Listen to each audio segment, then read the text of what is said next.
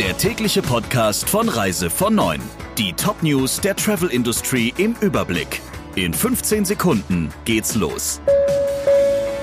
Drei-Sterne-Restaurant, Fünf-Sterne-Hotel, Sechs-Sterne-Schutz. Wenn Ihre Kunden das Beste wollen, legen Sie jetzt eins drauf. Empfehlen Sie Medical Protect Plus, das 6-Sterne-Service-Paket der URV. Jetzt informieren unter urv.de/slash Sterneschutz. Mit Ursula Lampe. Schönen guten Morgen. Die Kanaren machen den Weg für Antigen-Schnelltests frei und es damit Touristen deutlich einfacher einzureisen. Schon vom morgigen Donnerstag an genügt für die Einreise auch ein negativer Antigentest. Damit hat sich die Regionalregierung der Kanarischen Inseln im Streit mit der spanischen Zentralregierung durchgesetzt. Diese hatte seit dem 23. November darauf bestanden, dass Personen, die aus Ländern einreisen wollen, die als Risikogebiete gelten, einen negativen PCR-Test vorweisen müssen. Ein negativer Antigentest reichte nicht aus. Lange waren TUI Cruises und Hapag-Lloyd Cruises im TUI-Konzern als eigenständige Einheiten geführt worden. Im Februar kündigte TUI-Chef Houston dann den Verkauf von Hapag-Lloyd Cruises an TUI Cruises an. Im Juli wurde der Verkauf des Unternehmens, dessen Wert auf 1,2 Milliarden Euro beziffert wurde, abgeschlossen. Damit war eigentlich klar, ein Reedereichef ist zu viel an Bord.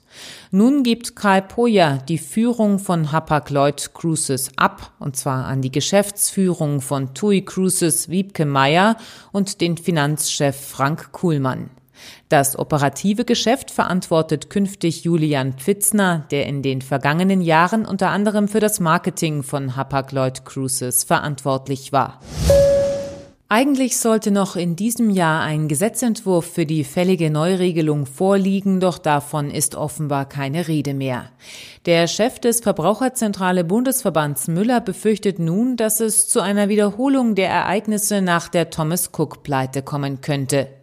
Damals war der Bund eingesprungen, weil die auf 110 Millionen Euro gedeckelte Versicherungssumme nicht reichte, um die Kundengelder zurückzuzahlen, die Thomas Cook für künftige Reisen erhalten hatte.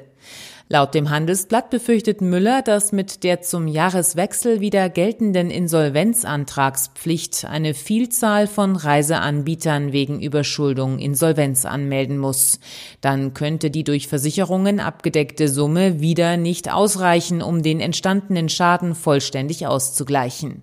Mit der bitteren Folge, dass, wie bei Thomas Cook, wieder die Steuerzahler für Versäumnisse aufkommen müssten. Laut Handelsblatt existiert für eine Reform der Vorschriften zur Insolvenzabsicherung von Reiseveranstaltern bislang nur ein Eckpunktepapier. Einen Gesetzentwurf gibt es noch nicht. Die EU-Kommission plant eine umweltfreundliche Verkehrswende. Teile des Plans sind eine europaweite Verdopplung des Hochgeschwindigkeitszugverkehrs bis 2030 und emissionsfreie Großflugzeuge bis 2035.